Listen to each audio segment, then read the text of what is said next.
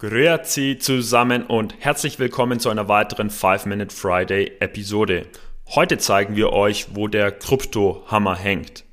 Wusstest du, dass man in der Schweiz jederzeit seine Bitcoin Wallet an jedem Ticketautomaten der schweizerischen Bundesbahnen aufladen kann? Und das ist nur eines von vielen Kryptobeispielen aus der Schweiz.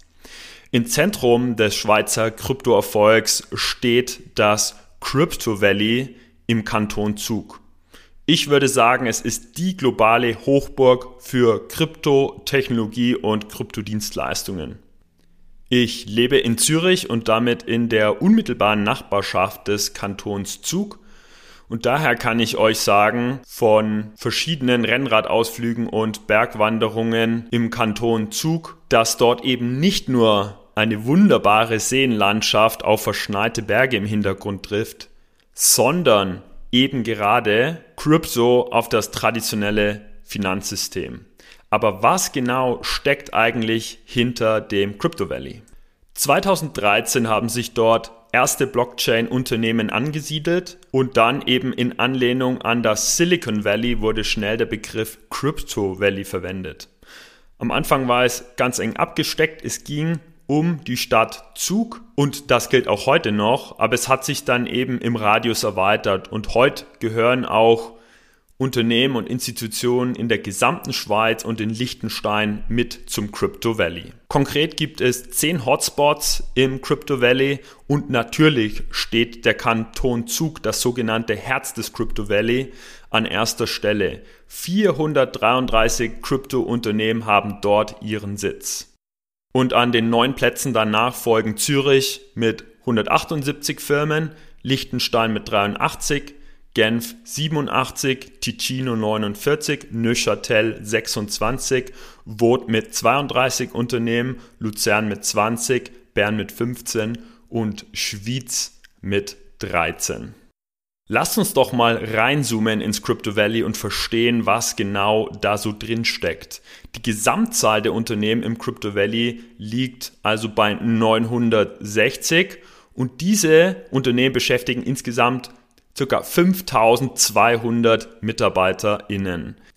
Die Bewertung der Top 50 Unternehmen aus diesen 960 ist innerhalb nur eines Jahres von rund 37 Milliarden auf stolze 255 Milliarden US-Dollar angestiegen und das innerhalb von circa 12 Monaten. Die Top 11 Unternehmen dieser Top 50 wiederum sind Unicorns, also Unternehmen, die mit mehr als einer Milliarde US-Dollar bewertet werden. Diese elf Unicorns im Crypto Valley bieten allesamt Krypto-Protokolle an. Ich verstehe darunter Netzwerkprotokolle, die letztlich verschlüsselte Datenübertragung sichern, und zwar über ein Rechnernetz. Naja, und diese elf Unicorns insbesondere stellen eigentlich so das Backbone des Kryptosystems dar. Und das erklärt auch die globale Relevanz des Crypto Valley, da letztlich die gesamte Kryptowelt auf diesen elf Unicorns und deren Protokollen fußt, wenn man so möchte.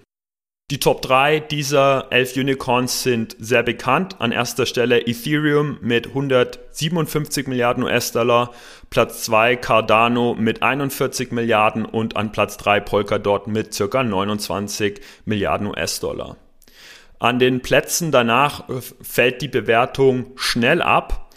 Also alle Unternehmen, die jetzt folgen, haben eine Bewertung von unter 4 Milliarden, aber nicht vergessen, es sind immer noch Unicorns.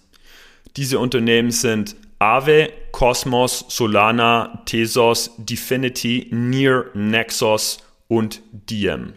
Für Diem verweise ich an dieser Stelle auf unsere vor kurzem publizierte News-Episode, wo wir die Zukunft von Diem in der Schweiz genau thematisieren. All die genannten Zahlen haben wir übrigens aus dem Crypto Valley Venture Capital oder CVVC Report übernommen, der eben die Top 50 Unternehmen in Zug untersucht. Die Daten beziehen sich auf das zweite Halbjahr 2020 und der Report wurde in Zug am 28. Februar diesen Jahres publiziert.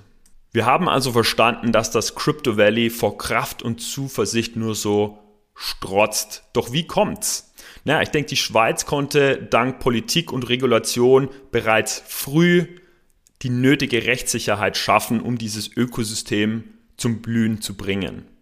Und meiner Ansicht nach ist der konkrete Grund ein smart getroffener Trade-off in der Schweiz. Auf der einen Seite ist da Progressivität. Also für den Standort Schweiz ist es zentral, dass der Rechtsrahmen Innovation ermöglicht und sich eben innovative Technologien entfalten können. Auf der anderen Seite des Trade-offs ist Konservativität. Es muss gleichzeitig gelten, dass die Integrität und der gute Ruf des Finanzstandorts Schweiz weiterhin gewährleistet bleiben. Und genau diesen Trade-off kriegt die Schweiz gut hin. Daher ist meine Prognose, dass sich immer mehr dezentrale Projekte und Tech-Unternehmen in der Schweiz und in Liechtenstein ansiedeln werden. Damit sind wir am Ende der Episode. Haben wir wieder was gelernt. Wir freuen uns auf deinen Besuch im Crypto Valley, aber vor allem auf deine Kommentare und Bewertungen. Macht's gut!